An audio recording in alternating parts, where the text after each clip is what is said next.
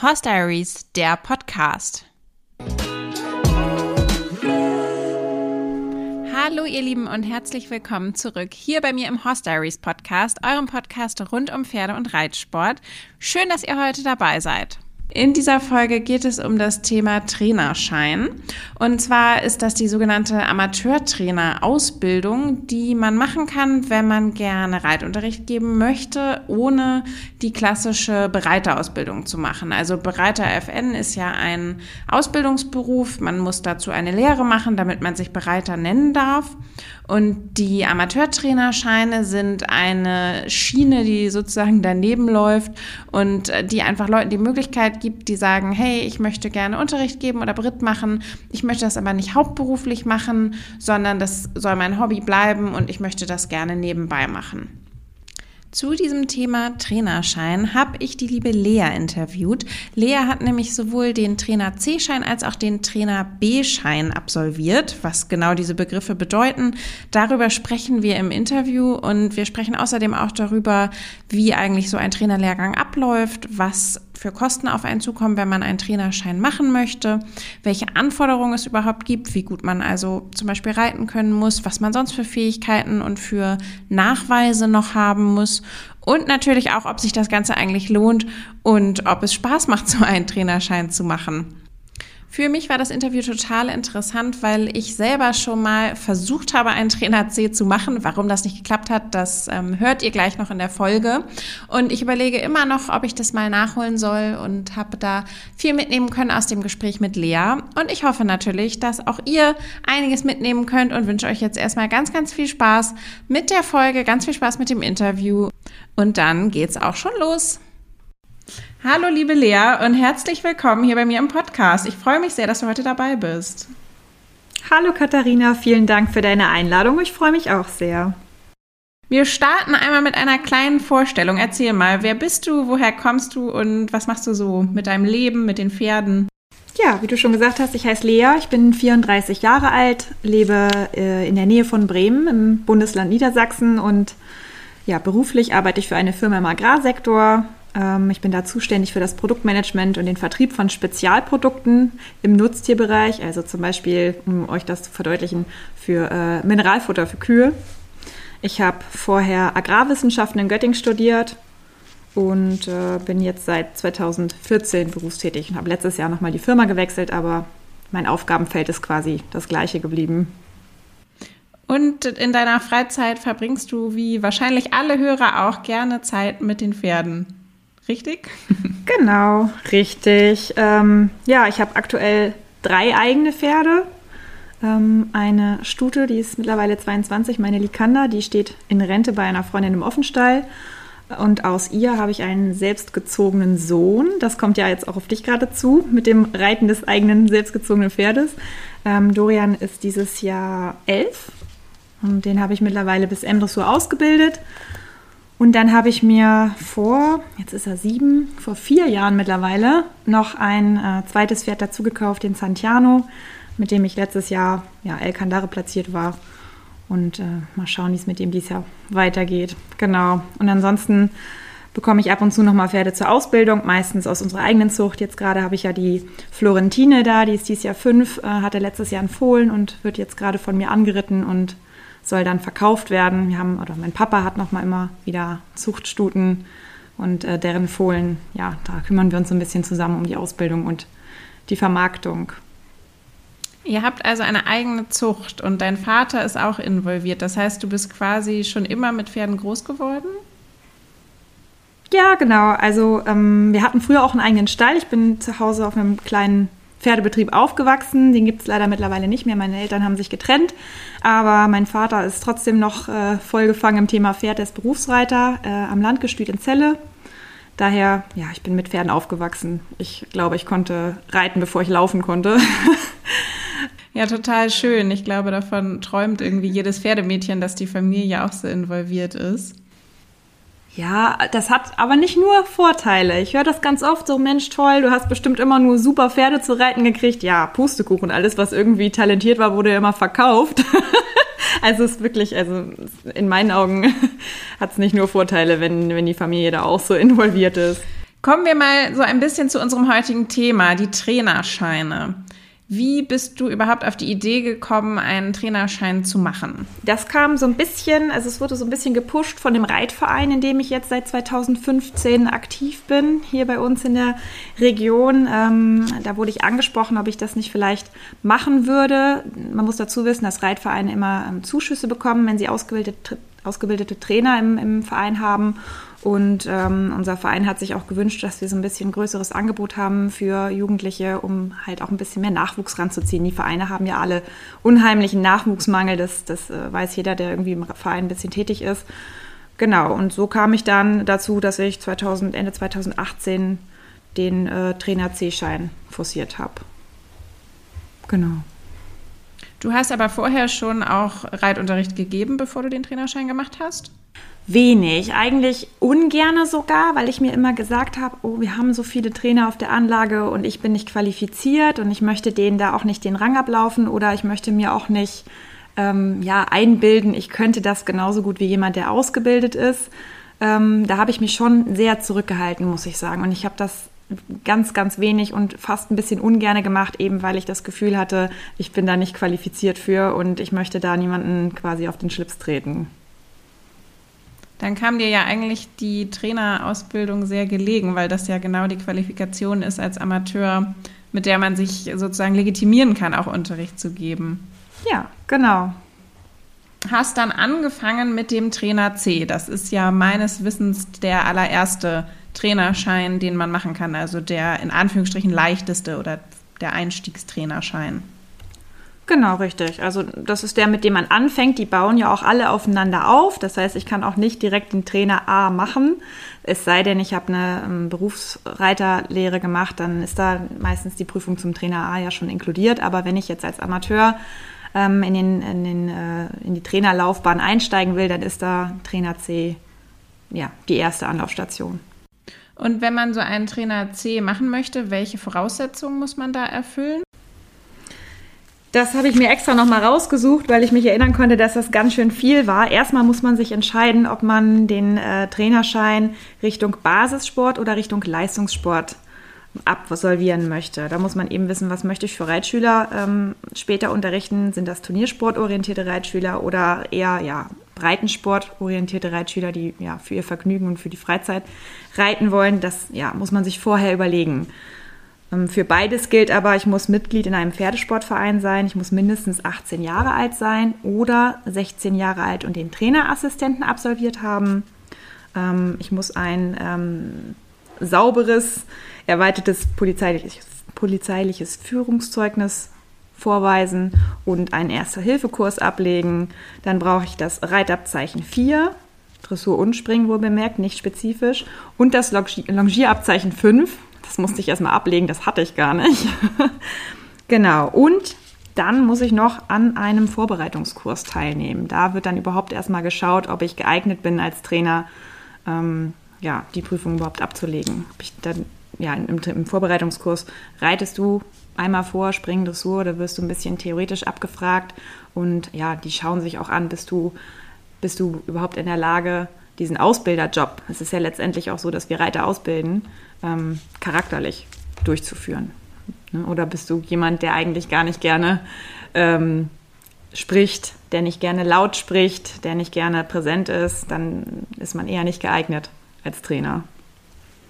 Genau. Und für die Leistungssportschiene kommt dann noch dazu, dass du auch Platzierung haben musst. Entweder mindestens vier Platzierungen in zwei Disziplinen der Klasse A, also Springdressur Vielseitigkeit, oder alternativ zwei Platzierungen in der Klasse L in einer Disziplin, Dressur oder Springen oder Vielseitigkeit. Und bildet das dann auch so ungefähr das Niveau ab, auf dem man reiten sollte, wenn man jetzt den Trainer C machen möchte, so A bis L-Niveau? Was würdest du sagen? Ja, ich denke, das wäre schon ganz gut. Ähm, da unterscheidet sich aber wieder der Schein Basissport vom Leistungssport. Ähm, ich habe gesehen, dass die Basissportteilnehmer natürlich nicht ganz so stark reiten mussten oder es nicht taten, sage ich mal, wie die, die den Kurs für Leistungssport abgelegt haben. Ähm, da im Basissport heißt es, glaube ich, gymnastizierende Arbeit auf A-Niveau, was da geprüft wird. Und ähm, bei der Leistungssportgruppe wird dann schon aber eine A-Dressur geritten und ein A-Springen geritten und äh, auch A-Vielseitigkeit abgeprüft, wo ich mir echt schwer getan habe mit. Aber ich hatte ein tolles Schulpferd, der kannte den Weg. Ja, das macht aber ja auch total Sinn, wenn man mal überlegt, dass Leistungssport sich ja wahrscheinlich auf den Turniersport bezieht. Dann genau. ähm, müsste man ja schon mal, also wenn man selber, ich sag mal, A bis L reitet, kann man zumindest so den Bereich Reiterwettbewerb, E-Dressur vielleicht als Ausbilder abdecken. In der Regel ist es ja schon so, dass die Ausbilder ein bisschen besser reiten als die auszubildenden Reitschüler. Also ja, sollte ja, ja so sein. Genau. Ja, das denke ich auch. Und im Basissport ist es ja genau das, was da erreicht werden soll. Den Reitschülern auch im Freizeitbereich muss ja beigebracht werden, wie man ein Pferd korrekt gymnastiziert, einfach um es auch gesund erhaltend zu reiten. Das ist ja der Fokus der, der Breitensportarbeit. Ne? Und Reitunterricht fängt ja auch früh an. Das kann ja auch schon sein, ich bringe jemandem bei, wie ich mein Pferd richtig sattel, wie ich richtig aufsteige. All diese Dinge gehören ja in dem Sinne genau. auch zum Basissport, auch wenn man die jetzt gar nicht als Reitunterricht vielleicht wahrnimmt. Ja, und da war ich auch wirklich überrascht, gerade im Trainer C, was da alles abgeprüft wird. Also ich habe mir vorhin noch mal mein Zeugnis rausgesucht. Da waren, das sind so viele Fächer am Ende, wenn man das so nennen darf, die da abgeprüft werden und so viel theoretisches Wissen. Und das finde ich auch echt gut und wichtig, ähm, dass das abgeprüft wird. Also neben Dressur, Springen und Geländereiten gab es da noch einfach sportwissenschaftliche Grundlagen und Psychologie. Ähm, dann gab es noch Reitlehre mündlich, schriftlich, Organisation, Sport und Umwelt, Sicherheit, das ist einfach und dann Pferdekunde. Ähm, Veterinärkunde. Also es ist wirklich ein ganz, ganz großer Batzen auch an theoretischem Wissen, was einem da vermittelt wird. Ähm, und ja, das ist eben nicht nur das eigene reiterliche Können, sonst könnte ja jeder, der reiten kann, auch Trainer sein, sondern ja, dieses ganze theoretische Wissen, was man da vermittelt bekommt, das fand ich echt gut und wichtig. Das kann ich total nachvollziehen. Nur weil man selber gut reitet, heißt das ja auch noch lange nicht, dass man das auch gut erklären kann. Das kennt man ja auch aus der Schule oder aus der Uni, dass es Leute gibt, die selber sehr intelligent sind und ihr Fach sehr gut beherrschen, aber es eben einfach nicht vermitteln können. Richtig. Und äh, ich habe mir deswegen auch vor unserem Gespräch heute überlegt, oft gibt es ja die Diskussion, Trainerschein ja oder nein, brauche ich den überhaupt, um Trainer zu sein? Und ich bin schon der Meinung, dass das absolut Sinn macht. Also es gibt sehr, sehr viele gute Reiter, die auch Unterricht geben können und auch guten Unterricht geben können aufgrund ihrer eigenen Erfahrungen und weil sie vielleicht auch selbst Reitschüler sind und sich theoretisch weitergebildet haben.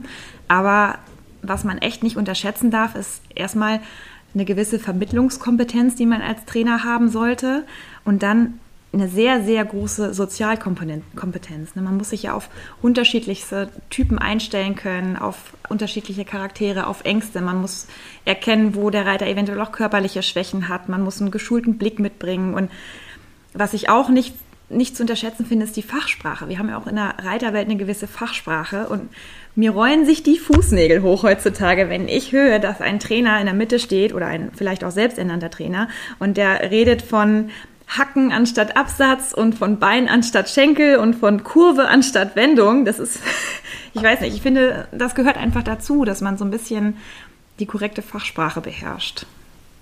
Jetzt hast du schon einen kleinen Teil des Fazits vorweggenommen. Ich glaube, da kommen wir auch am Ende auf jeden Fall nochmal drauf.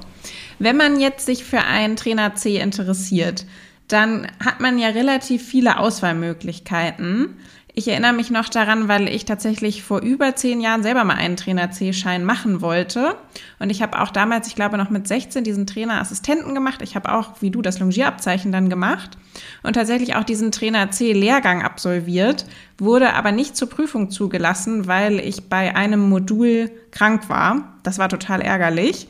Deswegen bin ich kein Trainer C, habe aber diese Ausbildung einmal gemacht in großen Teilen. Ich erinnere mich auf jeden Fall noch, dass es sowohl private Reitställe gab als auch Landesreitschulen, die das angeboten haben. Und dass es auch damals die Möglichkeit gab, das ist bestimmt heute immer noch so, dass man es entweder modulweise machen konnte, also an mehreren Wochenenden, so wenn man zum Beispiel berufstätig ist oder zur Schule geht, wie ich damals noch, oder dass man es auch im Blog machen kann. Wie sind da deine Erfahrungen? Ist das heute immer noch so und wofür hast du dich entschieden? Also das gibt es immer noch. Ich war vorhin gerade noch mal auf der Seite der Westfälischen Reit- und Fahrschule in Münsterhandorf. Da habe ich den Trainer C abgelegt und da habe ich gesehen, dass sie sowohl den Block-Lehrgang als auch ähm, den Schein in zwei Modulen anbieten. Ich habe es damals als Block gemacht. Ich habe es einmal innerhalb von, ich glaube, es waren zweieinhalb Wochen, habe ich das durchgezogen. Ähm, und ich glaube, ich würde es ich glaube, ich wieder so machen. Ich weiß es nicht beim Trainer C, der ist natürlich sehr lang. Aber ich, ich finde es eigentlich immer ganz schön, wenn man, ich bin so ein Intensivlerntyp, lieber einmal komprimiert alles lernen und dann abprüfen, anstatt da zu viel Zeit zwischen zu haben. Und dann kommt es, ja, es kommt wahrscheinlich so ein bisschen darauf an, wie viel Zeit habe ich auch beruflich. Wobei ich da schon den Hinweis geben kann, für gerade für Berufstätige, man kann Bildungsurlaub beantragen für den Trainerschein. Das habe ich damals auch gemacht, weil sonst in zweieinhalb Wochen natürlich ähm, sehr, viel, sehr viele Urlaubstage, die da drauf gehen. Und das sage ich auch gleich, das ist anstrengend. Ich habe richtig abgenommen in der Zeit. also es ist wirklich anstrengend. Man braucht danach eigentlich direkt nochmal Urlaub. ja, das war wirklich, also es war eine tolle Zeit, aber auch wie gesagt sehr intensiv und sehr anstrengend mit viel Lernen und ähm, ja, morgens direkt Stallarbeit und mehrmals am Tag dann natürlich auch reiten. Und das Programm war straff, aber es war trotzdem eine gute Zeit. Wie gesagt, den Trainer C, den habe ich in Münster gemacht und den Trainer B jetzt privat an einer Reitschule, direkt hier bei mir in der Gegend, wo ich auch jede Woche zum Training fahre. Da habe ich mich wirklich gefreut, dass die Reitschule jetzt auch die Trainerscheine anbietet. Das war für mich ein reines Heimspiel. Ähm, und das war auch ein Block, wobei ich sagen muss, den Trainer B, der ist zwar deutlich kürzer, der ging jetzt nur eine Woche, den würde ich nicht wieder im Block machen wollen, weil da ähm, ja noch ein bisschen mehr Arbeit auf einen zukommt. Man muss eine Hausarbeit schreiben von circa 10, 12, 14 Seiten. Ähm, man muss einen Unterrichtsplan schriftlich entwerfen und ja, das ist eben noch viel, viel schriftliche Arbeit und das ist dann in einer Woche schwer unterzukriegen. Da macht Modul, äh, ein Modulseminar, glaube ich, viel Sinn. Hast du denn bei deinen beiden Lehrgängen Unterschiede festgestellt zwischen Landesreitschule und Privatbetrieb? Ähm, ja, bei der Landesreitschule waren definitiv mehr Trainer involviert, sage ich mal. Ähm, wir hatten da, kann vielleicht auch daran liegen, dass ich jetzt spezialisiert war im Trainer B auf Dressur. Man spezialisiert sich im Trainer B-Schein. Ähm, wir hatten dann im Trainer C natürlich unterschiedliche Trainer für Dressur und Springen und für Vielseitigkeit und für den Theorieteil. Das war jetzt im Trainer B so, dass das ziemlich alles von einer Trainerin abgedeckt wurde, die sich dann hier und da mal ähm, ganz interessante Gastreferenten noch mit dazugezogen hat. Aber ansonsten, das kann natürlich daran liegen, dass eine private Reitschule da nicht so breit aufgestellt ist wie jetzt die Westfälische Reitschule. Wie ist das denn von den Kosten her? Wo liegt da der Trainer C und der Trainer B jeweils? Der Trainer C ist ja deutlich länger vom, äh, vom Kurs, sage ich mal. Der war ja bei zweieinhalb Wochen und ich meine, da habe ich, ich habe es mir hier irgendwo noch notiert, hier, da habe ich für den Lehrgang etwas über 800 Euro bezahlt, wenn ich mich richtig erinnere. Da kam für mich noch ein Schulpferd dazu mit für den Zeitraum um die 300 Euro. Der Vorbereitungskurs kostet 50 Euro.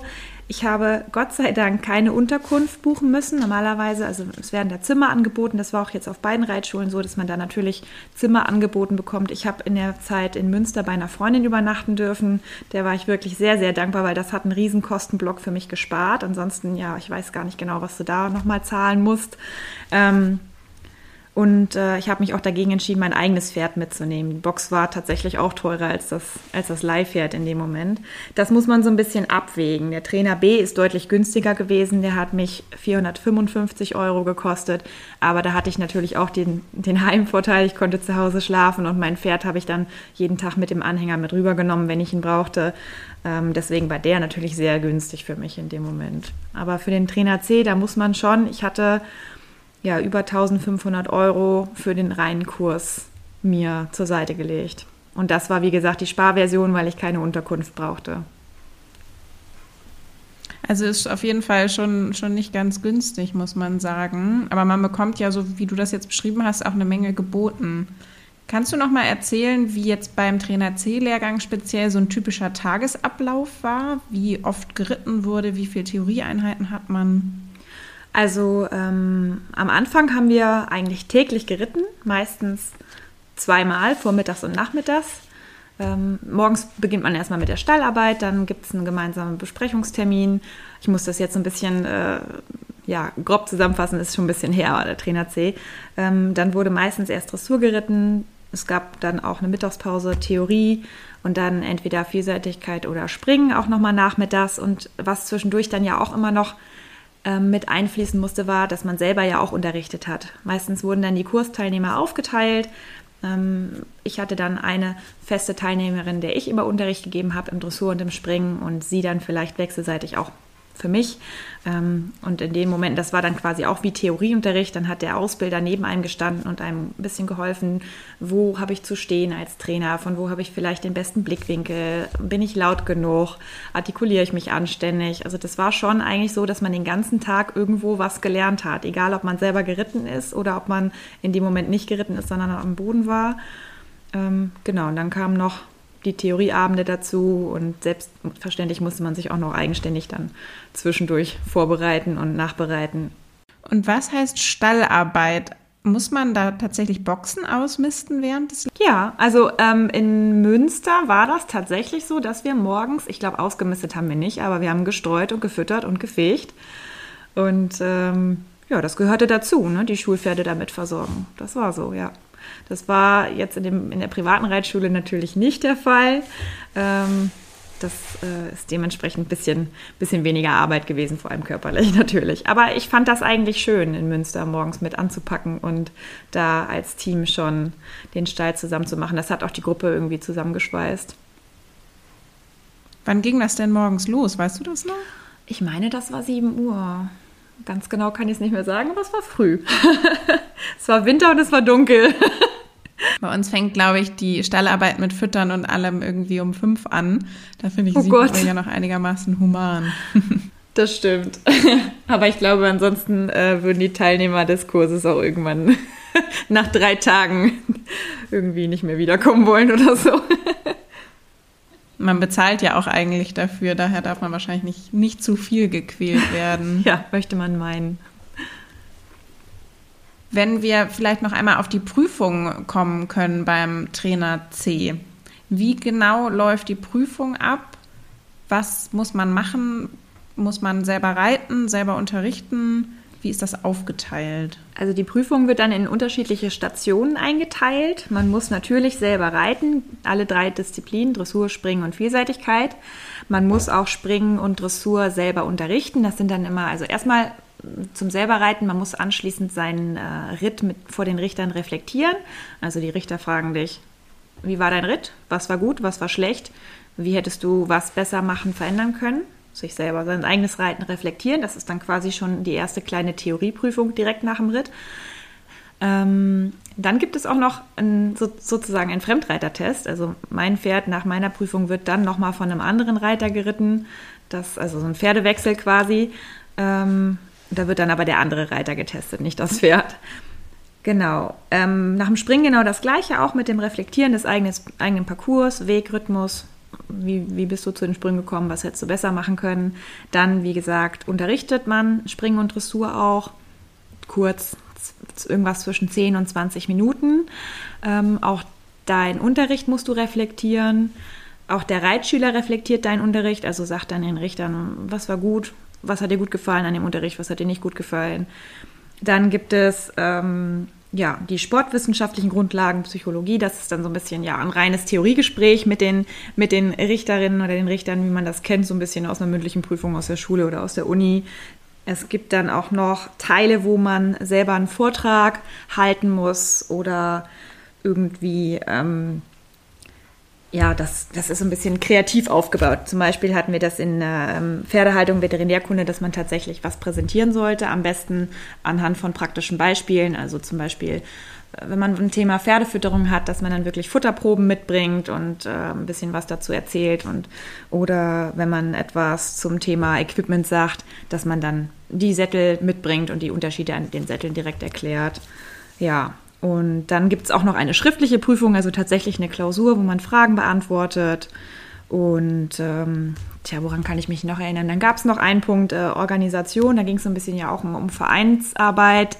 da musste man dann auch sich kreativ überlegen, wie man das Thema einbindet. Ich habe da ein bisschen was darüber erzählt, wie ich in Zukunft einen Abzeichenlehrgang bei uns im Verein planen würde. Ja, das sind, glaube ich, so, ja, der ganze Tag ist wirklich gefüllt mit Prüfungen. Ähm, man muss relativ schnell umschalten und ähm, sich auch wirklich sehr gut vorbereiten, aber das ähm, haben bis jetzt, glaube ich, die meisten noch geschafft. Das klingt auf jeden Fall super umfangreich. Was mich noch so spontan interessieren würde, ist, ob man eigentlich ähm, Turnierkleidung trägt. An dem Prüfungstag? Ja, absolut. Und zwar auch die ganze Zeit. Also auch wenn du in deine theoretische Prüfung, in eine mündliche Prüfung kommst, dann trägst du Handschuhe, Stiefel, Helm, volles Programm. Und wenn die Richter dich auffordern und dir erlauben, den Helm abzusetzen, dann darfst du das tun. Aber ansonsten erscheinst du den ganzen Tag immer in voller Montur. Auch nicht irgendwie mit Pulli drüber oder sonst was, sondern Prüfungsmontur, genauso wie wenn du Turnier starten würdest. Auch zur schriftlichen Prüfung? Oha, da kann ich mich nicht mehr dran erinnern. Ich, ich, das kann, ich weiß es nicht mehr. Das wäre ja so skurril, wenn da alle mit Jackett und. Das fand ich in den mündlichen Prüfungen auch schon skurril. ja. Aber das kennt man ja so ein bisschen vom Reitabzeichen. Da steht man ja dann auch immer in, in das, also daran erinnere ich mich noch, wenn das schon sehr, sehr lange her ist. Ja. Aber finde ich interessant, dass es beim Trainerschein auch noch so ist, obwohl ja, wenn man die Basissportausrichtung macht, man vielleicht gar kein Interesse am Turniersport ja. als solches hat. Ja, gut, aber es ist halt trotzdem eine Prüfung, der man sich da ähm, unterstellt, hätte ich fast gesagt. Und das bekommt man aber auch da vermittelt, vor allem in Münster war das so, da wurde wirklich Wert darauf gelegt, wenn ich jetzt als ähm, Ausbilder in die Halle komme, dass ich entweder in Reitkleidung mit sehr gut geputzten Stiefeln aufschlage oder in wirklich gut gepflegter Straßenkleidung und festem Schuhwerk. Und ja, das sind so Dinge, die sagen auch, du bist Ausbilder und du bist, hast eine Vorbildfunktion. Und ähm, das, das leben die da und das vermitteln die einen auch. Und das finde ich auch gut und wichtig, muss ich sagen. Dass man so ein bisschen auch auf sein ähm, Erscheinungsbild achtet als Trainer. Die Landesreitschule ist da sicherlich auch noch mal traditioneller als vielleicht private Betriebe. Mhm. Wer nimmt denn die Prüfung ab? Macht das der jeweilige Landesverband als Organisator sozusagen? Puh, nee, ähm, da werden Richter eingeladen und dann, da fragst du mich was. Das kann ich dir nicht beantworten. Wer da am Ende die Prüfung abnimmt? Also ich bin jetzt davon ausgegangen, dass es wahrscheinlich der Landesverband jeweils macht. Ja, ja, also ich meine, das sind ja dann Richter, die dann vom Landesverband kommen, also die dann eingeladen werden. Ne? Also die Richter, die jetzt zuletzt beim Trainer B geprüft haben, die kannte ich auch aus den umliegenden Turnieren. Also das müssen schon vom, von unserem zugeordneten Landesverband Richter gewesen sein. Ja, ja, ja, ja. Die werden mit Sicherheit dafür eine Qualifikation haben, aber mein, äh, meine Richterlaufbahn äh, ist, liegt noch in der Zukunft. Von daher kann ich dir das gerade nicht so beantworten. das habe ich aber tatsächlich, ja, das würde ich gerne machen. Also ich würde gerne irgendwann nochmal ähm, die Richterlaufbahn einschlagen. Das finde ich einfach auch mega interessant, muss ich sagen. Hm.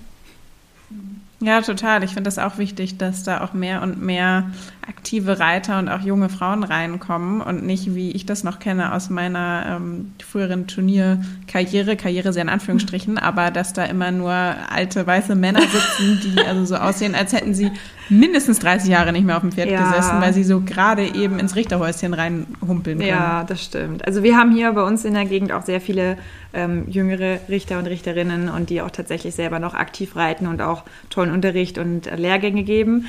Ähm, vielleicht ist das auch so ein bisschen ein Vorbild für mich, aber irgendwann träume ich da schon von, die, die Laufbahn auch nochmal einzuschlagen, weil ich jetzt gerade tatsächlich als, als Ausbilderin auch ganz happy bin. Total schön. Wie war denn nach deinem Trainer C deine weitere Entwicklung? Also du hast offensichtlich die Prüfung bestanden ja. und bist dann zurück nach Hause gefahren und hattest jetzt ja, ich sag mal, ein bisschen im Auftrag des Vereins auch die Prüfung gemacht. Wie bist du dann so ins Praktische reingekommen? Genau, also ich habe dann für den Verein erstmal seitdem auch donnerstags den äh, Jugendunterricht äh, übernommen. Wir haben da bei uns im Verein unterschiedliche feste Stunden, wo die, die Teil oder die, die Mitglieder des Reitvereins für sehr kleines Geld dann teilnehmen können. Ich habe jetzt donnerstags anderthalb Stunden, also je 45 Minuten, das sind immer drei Kids ungefähr, zwischen zwei und vier, drei Kids, ähm, im Alter ab, ich glaube, die jüngste ist momentan elf und dann bis 25 in dem Dreh, also die, die Jugendlichen sozusagen. Ähm, die fallen dann in meinen Aufgabenbereich und dann gibt es noch eine andere Trainerin, die hat dann die kleineren, die vielleicht noch Abteilung reiten und dann gibt es natürlich auch noch welche, die die Longenstunden und so machen. Also ist das aufgeteilt und wie gesagt, ich habe jetzt die Sparte mit den Jugendlichen seit äh, 2018, Ende 18 übernommen und bin dann auch zuständig für zum Beispiel äh, Mannschaftsaufstellungen, für irgendwelche Cups. Wir haben jetzt im März bei uns wieder im Reitverein einen Jugendcup. Ähm, der ist jedes Jahr da stelle ich gerade Mannschaften für Aufspringen und Dressur oder Kreismeisterschaften. Die haben wir hier in der Gegend viel für Pony und für Großpferde. Und also da gibt es relativ viel und äh, ja, das sind dann so meine Aufgaben, so ein bisschen das zu koordinieren. Oder auch, was wir auch relativ zügig nach meinem Trainer C gemacht haben, ist ein ähm, Abzeichenlehrgang an, ein, anbieten. Da habe ich dann auch natürlich gleich aktiv mitgewirkt. Das war total spannend und hat mir richtig viel Spaß gemacht. Da haben wir auch im vergangenen Jahr schon noch einen zweiten Lehrgang abgehalten. Genau, solche Dinge. Erteilst du den Unterricht dann auf Schulpferden oder auf Privatpferden? Meine Kinder reiten alle auf privaten Pferden, aber wir haben auch Schulpferde im Verein, nicht ganz viele leider, zwei Ponys aktuell und ähm, zwei Voltigierpferde, von denen ein Voltigierpferd auch äh, geritten wird. Ähm, wir hoffen aber, dass wir in den nächsten ein, zwei Jahren noch ein, zwei Schulpferde dazu bekommen, weil dann doch ja nicht jedes Kind die Möglichkeit hat, gleich mit einem eigenen Pony einzusteigen. Das erleichtert natürlich total den Einstieg für die, für die Kinder. Und du hast vorhin erzählt, dass du auch Sportpsychologie und ganz viel drumherum gelernt hast in dem Trainer C-Lehrgang. Würdest du sagen, dass dir das hilft beim Unterrichten, diese Sachen, die du dort gelernt hast? Definitiv. Allein also ähm, man geht da viel ein auf die unterschiedlichen Altersgruppen. Man ist ja selber auch irgendwann mal Teenie gewesen, aber so richtig kann man sich da ja irgendwie nicht dran erinnern, dass da vielleicht auch ähm, ja, mental mal ganz andere Dinge mit aufs Pferd gebracht werden. Das fällt mir auch jetzt viel auf bei den jungen Leuten, dass sie phasenweise ja und ganz unterschiedliche Launen mit aufs Pony bringen oder dass sie tatsächlich auch mal körperlich nicht so können, wie sie wollen, weil sie Wachstumsschübe haben oder irgendwie ja sich irgendwas im Körper umstrukturiert. Und das sind Dinge, die man da im Trainerschein auch schon noch beigebracht bekommt, dass man da Rücksicht drauf nehmen kann und vielleicht auch, wie man das so ein bisschen in der Zeit umgehen kann, das Kind da falsch herauszufordern. Und äh, doch, das finde ich total wichtig. Das macht, macht viel aus. Das ist schön, dass es tatsächlich Dinge sind, die man lernt, die man dann auch wirklich umsetzen kann. Das finde ich total wichtig, dass einem das auch in der Praxis was bringt. Kommen wir noch mal kurz zum Trainer B. Du hast schon erwähnt, dass du den auch noch gemacht hast. Vielleicht magst du dazu noch mal ein bisschen mehr erzählen. Was sind da die Voraussetzungen? Wann hast du den gemacht und wie lief das ab? Ähm, den Trainer B habe ich jetzt kürzlich gemacht, jetzt im, im November vergangenen Jahres. Ähm, Herzlichen Glückwunsch. Danke. Ja der größte erst. Unterschied, ja, ganz frisch. Ich habe auch mein Zeugnis erst seit zwei Wochen. Das kam sehr zeitverzögert. ähm, der größte Unterschied ist, glaube ich, dass man sich hier direkt schon auf eine ähm, Disziplin spezialisiert. Ich hatte jetzt äh, die Wahl zwischen ähm, Dressur, Springen Vielseitigkeit und Jungpferdeausbildung. Und ich meine, man kann sich auch direkt auf Kinderunterricht spezialisieren. Da bin ich mir aber nicht ganz sicher. Ich habe auch erst überlegt, ob ich mich auf ähm, Jungpferdeausbildung spezialisieren soll, weil, wie wir ja eingangs besprochen haben, dass das irgendwie naheliegend wäre. Habe mich dann aber doch für Dressur entschieden, weil so richtig ein junges Pferd hatte ich in dem Moment gar nicht, was ich mit hätte bringen können. Santiano war ja schon sechs und damit zu alt. ähm, genau, also das ist so, glaube ich, der größte Unterschied dadurch, dass man dann ja nur eine Disziplin reitet, ist der Kurs auch deutlich kürzer, weil man nicht, nicht äh, drei Disziplinen reitet und unterrichten muss und so. Muss man denn beim Trainer B mehr Voraussetzungen erfüllen als beim Trainer C? Äh, grundsätzlich sind die Voraussetzungen eigentlich sehr ähnlich. Man muss natürlich den Trainer C-Schein vorweisen können und man muss auch zwei Jahre ähm, Erfahrung als Ausbilder mit dem Trainer C-Schein vorweisen können. Also das musste mir mein Verein bestätigen, dass ich jetzt zwei Jahre auch aktiv in dem Job sozusagen gearbeitet habe. Ähm, damit man ja nicht einfach einen Trainer C-Schein macht und den in eine Schublade legt und dann sich nach zwei Jahren oder drei Jahren oder fünf Jahren überlegt oder vielleicht auch schon nach einem halben Jahr, auch jetzt schiebe ich mal den B gleich hinterher. Also das ist schon ähm, so gedacht, dass man in dem Job auch gearbeitet hat und Erfahrung gesammelt hat, bevor man dann die nächste Qualifikation anstrebt. Und vom reiterlichen Niveau her ist das auch ähnlich wie beim Trainer C oder muss man besser reiten?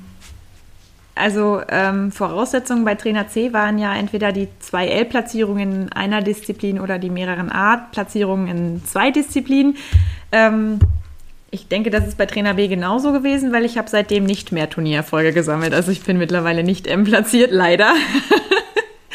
Deswegen ähm, muss man da, also zumindest Voraussetzungen sind ähnlich, aber man reitet dann in der Prüfung keine A-Dressur mehr, sondern eine L-Dressur. Also ich bin dann mit Santiano eine L geritten letztes Jahr für die Prüfung.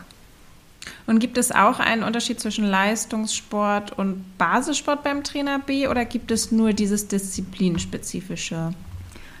Nein, da gibt es auch wieder die äh, Wahlmöglichkeit Leistungssport oder Basissport und der Basissport ähm, orientiert sich da auch weiterhin am Niveau der Klasse A. Also ich habe das ja beobachtet bei den, ich war die Einzige, die den ähm, Trainer B-Schein im Leistungssport gemacht hat, die anderen haben den im Basissport gemacht und ähm, die haben eine Dressurreiter A geritten und nach Wunsch, also die mussten nicht, durften die auch noch ein paar Sprünge machen. Also da hat man schon auch nochmal wieder ähm, einen Unterschied gehabt im, in, in, der Leistungsanforderung. Ich musste meine Hausarbeit dann natürlich auch ähm, an das L-Niveau angleichen. Also das geht dann darum, dass man eine Hausarbeit schreibt, einen zwölf Wochen Plan, Trainingsplan für einen Reitschüler. Und mein Thema war dann gymnastizierende Winterarbeit zur Vorbereitung in die Klasse L, also Versammlung etc. Und bei den Basissportlern wurde das dann ein bisschen offener gehalten. Die mussten dann natürlich nicht so ähm, intensiv an Lektionen arbeiten, sondern ich weiß, ein Mädel hatte geschrieben, zwölf Wochen einen Kurs für kleine Kinder von ich bringe sie ans Pony ran zum Putzen bis wir machen unseren ersten Orientierungsritt oder irgendwie sowas Niedliches war das. Genau, also das unterscheidet sich schon, auch im Niveau, ob, ob man Basissport oder Leistungssport macht. Hast du denn von den Inhalten her im Trainer B noch was Neues dazugelernt oder ist das mehr eine Vertiefung und Auffrischung von den Trainer C-Inhalten? Ähm, der Trainer B konzentriert sich eigentlich noch viel mehr auf die Strukturierung vom Unterricht. Ich fand das total cool und sehr, sehr spannend. Also mehr noch auf diesen strukturierten Aufbau von Unterricht, dass man wirklich mit Reitschülern auf ein Ziel hinausarbeitet, in jeder Stunde, aber auch über einen längeren Zeitraum, meinetwegen zwölf Wochen oder so ein Wintertraining. Meine Reitschülerin, ich habe ja tatsächlich dann auch Reitschülerinnen im echten Leben, die jetzt sagen, ähm, diese Saison E oder A ist gut gelaufen, ich möchte jetzt nächstes Jahr dann eine Klasse höher starten.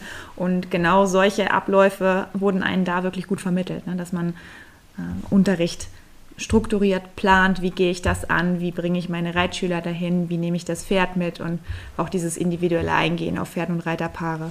Die Prüfung beim Trainer B, ist das auch wie beim Trainer C dann wieder ganztägig mit Reiten und Unterricht geben und schriftlicher und mündlicher Prüfung oder unterscheidet sich das?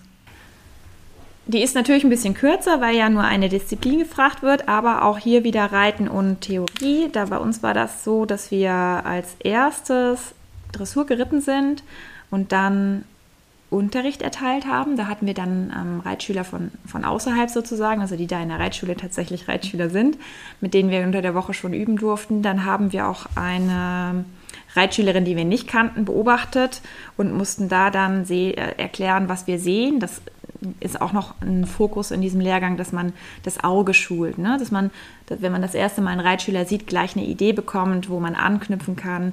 So war das dann mit dieser fremden Reitschülerin. Die Richterin fragt uns dann, was seht ihr, wie würdet ihr hier rangehen, was würdet ihr jetzt mit ihr erarbeiten wollen. Das war wirklich spannend. Also ich muss sagen, Trainer B war schon wirklich richtig, richtig spannend. Ähm, genau, und dann gab es auch theoretische Prüfungen. Wir mussten auch wieder einen Vortrag halten von einem selbstgewählten Thema und dann, ansonsten hattest du ja zwei schriftliche sozusagen Hausarbeiten, die du einge, eingereicht hast. Einmal deine schriftliche Hausarbeit über zwölf Seiten und dann noch dein Unterrichtsprotokoll. Also es ist einmal eine Form, einmal eine Tabellenform sozusagen, wo ich das untergliedere in äh, Lösungsphase, Arbeitsphase und dann ja, Abspannphase sozusagen. Und dann ähm, ja, beschreibe ich das auch nochmal schriftlich und das reichst du dann auch ein. Das ist der Unterricht, den du dann am Prüfungstag quasi hältst, den die Richter dann schon mal schriftlich in der Hand haben, damit sie so ein bisschen wissen, was auf sie zukommt. Ich finde es total interessant, dass die Inhalte so umfangreich sind. Das hätte ich tatsächlich gar nicht erwartet. Du hast ja schon ein bisschen ähm, dazu erzählt, dass es dir auf jeden Fall fürs Unterricht geben als solches geholfen hat. Würdest du auch sagen, dass es dir als Reiterin geholfen hat? Also ist es vielleicht, so wie es klingt, es klingt total interessant, sogar interessant für Leute, die gar nicht unbedingt selber Unterricht geben wollen, aber die vielleicht ihr eigenes Reiten ein bisschen mehr reflektieren wollen und ihr eigenes Training besser strukturieren wollen? Ja, total. Also das hat mich reiterlich bestimmt auch nochmal weitergebracht. Definitiv gerade wie du sagst, dieses Reflektieren und selber nochmal auch über die unterschiedlichen Phasen in so einem Training nachzudenken und man kriegt auch nochmal neue, neue Anstöße, auch für, für einen selber. Man geht ja auch nochmal so ganz intensiv in das Thema Reitlehre rein, ja, Hilfengebung, das ist ja ein Riesenthema. Wie viele Leute können dir nicht erklären, was eine halbe Parade ist? Solche Sachen, das, also das könnte ich, würde ich am liebsten jedes Jahr machen. Einmal so ein Theorieblock, noch einmal Hilfengebung, Lektionen hoch und runter. Finde ich mega. Hat mich total nochmal auf ein anderes Level gehoben und auch das meinen Reitschülern erklären zu können ins Detail. Ich habe ganz spannend jetzt seit ein paar Wochen, ähm, ich wusste erst gar nicht, ob ich das annehmen will, einen Reitschüler, der ist Mitte 50 und steigt erst ein.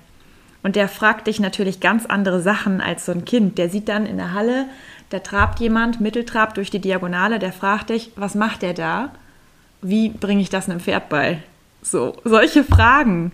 Und also das finde ich, dieses Thema Reitlehre in der Theorie, die ganzen Hilfengebungen aufzudröseln und wirklich ins Detail erklären können, wie leite ich eine Kurzkehrt ein und sowas. Ich finde es, also wer kann das denn? Finde ich total spannend. Und da, allein dafür würde ich am liebsten jedes Jahr so einen Kurs belegen. Klingt auf jeden Fall super lehrreich und ich finde auch, dass man vieles, was man seit Jahren intuitiv irgendwie macht, um gar nicht unbedingt so verbalisieren kann. Was nicht heißt, dass man es nicht selber gut reiten kann, aber zu erklären, was man da macht und warum man das genau so macht, das ist halt nochmal eine ganz andere Nummer, ne? Das ist so. Und genau aus dem Grund ich hoffe, mein Vater hört den Podcast nicht, aber ich fand zum Beispiel immer, ich habe mein Leben lang ja eigentlich Unterricht von meinem Vater bekommen, aber der konnte nicht erklären, was er da tut. Ich weiß noch, wie ich auf meinem Pony saß und ich war, ich glaube, zehn Jahre alt und er wollte mir erklären, wie ich mein Pony an den Zügel stelle ohne Ausbinder und sagt, hier, guck mal auf meine Hände, mach mal so und verdreht da irgendwie seine Handgelenke und ich denke nur so, ich habe keine Ahnung, was ich machen soll. Und da merkte man auch, äh, er ist ein super Reiter, frag mich nicht, wie viele Pferde der ausgebildet hat. Aber Unterricht geben, hm. Das gibt es ja auch tatsächlich. Also ich kenne sowohl Leute, wo ich sage, die geben ganz hervorragenden Unterricht, ich würde sie aber trotzdem nicht als Bereiter für mein Pferd buchen. Und andersrum gibt es Leute, denen würde ich sofort für drei Monate ein Pferd geben und das Pferd würde wahrscheinlich danach perfekt zurückkommen. Aber da würde ich jetzt nicht regelmäßig Unterricht nehmen, weil ich nicht das Gefühl habe, dass die Leute das so richtig erklären können, sondern dass sie eben einfach selber wahnsinnig talentiert sind. Idealerweise fällt natürlich beides zusammen, aber die meisten Leute haben ja schon eine Stärke, entweder das Reiten oder das Unterrichten, würde ich schon sagen, oder? Hm. Das sehe ich auch so, wobei äh, ich gerade bei mir immer mehr beobachten muss, dass, dass mein, mein Unterricht so ein Zwitter wird aus Beritt und Unterricht, weil ich sehr viele Reitschüler habe mit jungen Pferden. Auch ähm, zum Beispiel eine Reitschülerin, die schon länger bei mir reitet, die jetzt vor zwei Jahren ihr erstes eigenes Pferd bekommen hat. Das haben wir zusammen ausgesucht. Eigentlich so, wie man es gar nicht machen soll. Sehr junges Pferd, sehr junge, unerfahrene Reiterin. Sie war damals, ich glaube, sie war noch 14 und das Pferd drei und vier Wochen unterm Sattel. Und das passte wow. ins Budget. Das war das Problem. Das Budget war sehr klein und äh, wir haben dann gesagt, oder ich habe das entschieden, weil die Familie hat von Pferden keine Ahnung. Die hat nur gesagt, unsere Tochter möchte ein Pferd haben und wir möchten ihr das gerne ermöglichen. Und wir haben dann dieses junge Pferd gekauft, aber der war vom Charakter her einfach so großartig und ich habe denen halt zugesagt, dass ich das komplett mit begleite. Mache ich auch bis heute. Der ist jetzt fünf. Und äh, wir strukturieren immer die Woche zusammen, was macht dieses Pferd, an welchen Tagen. Und ich glaube, zwei oder dreimal die Woche reite ich das Pferd mit und dann teilen wir uns das. Ich reite den erst und dann gebe ich ihr Unterricht.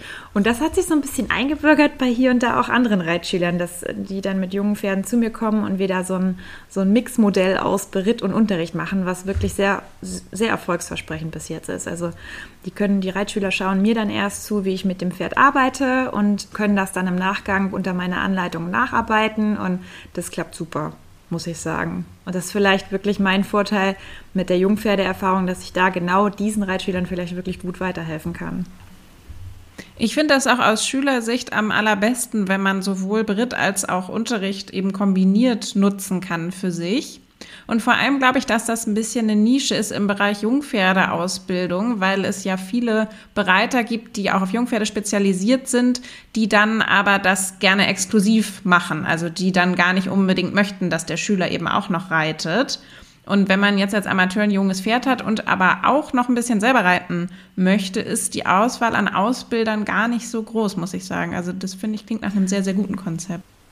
Ja, guck, dann habe ich ja meine Nische gefunden, wa? Also ja, auf jeden Fall. ich mache das tatsächlich auch gerade mit der Florentine, hatte ich ja vorhin erzählt. Das ist ja die Stute, die wir auch selber gezogen haben, die jetzt ähm, verkauft werden soll und ein neues Zuhause sucht. Und auch da habe ich in die E-Horses-Anzeige reingeschrieben, dass sie sehr gerne bei uns noch weiter mit ausgebildet werden kann. Also wenn die wirklich hier in die Gegend verkauft werden sollte, dann würde ich das auch genauso anbieten wollen, da noch weiter zu unterstützen. Ich finde das auch, wie du schon sagst, total sinnvoll und das hilft einfach allen Seiten. Ich will, dass das Pferd gut ausgebildet wird und dass die Leute gut zurechtkommen und die Leute brauchen eventuell ja auch noch Hilfe. Wer weiß, wo sie hingeht. Ne?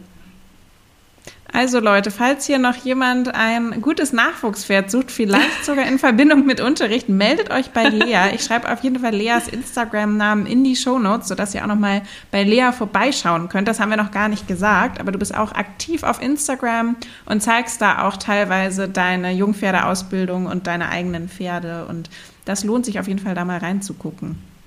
Danke, gerne. Ansonsten habe ich keine weiteren Fragen mehr. Du hast alles beantwortet. Vielen, vielen Dank, liebe Lea, dass du heute hier bei mir warst und dass du uns so viele Infos mitgegeben hast. Es hat mir sehr viel Spaß. Schön, das freut mich. Mir hat das auch viel Spaß gemacht. Und vielleicht äh, nehmen wir tatsächlich noch eine zweite Folge zusammen auf. Also mir hat das auf jeden Fall viel Vergnügen gemacht. Ja, da würde ich mich sehr freuen. Vielleicht dann das nächste Mal zum Thema Jungpferdeausbildung. Ja, gerne. Ansonsten wünschen wir allen Hörern noch einen wunderschönen restlichen Tag. Alles, alles Liebe und wir hören uns in der nächsten Folge. Bis bald. Ciao. Tschüss.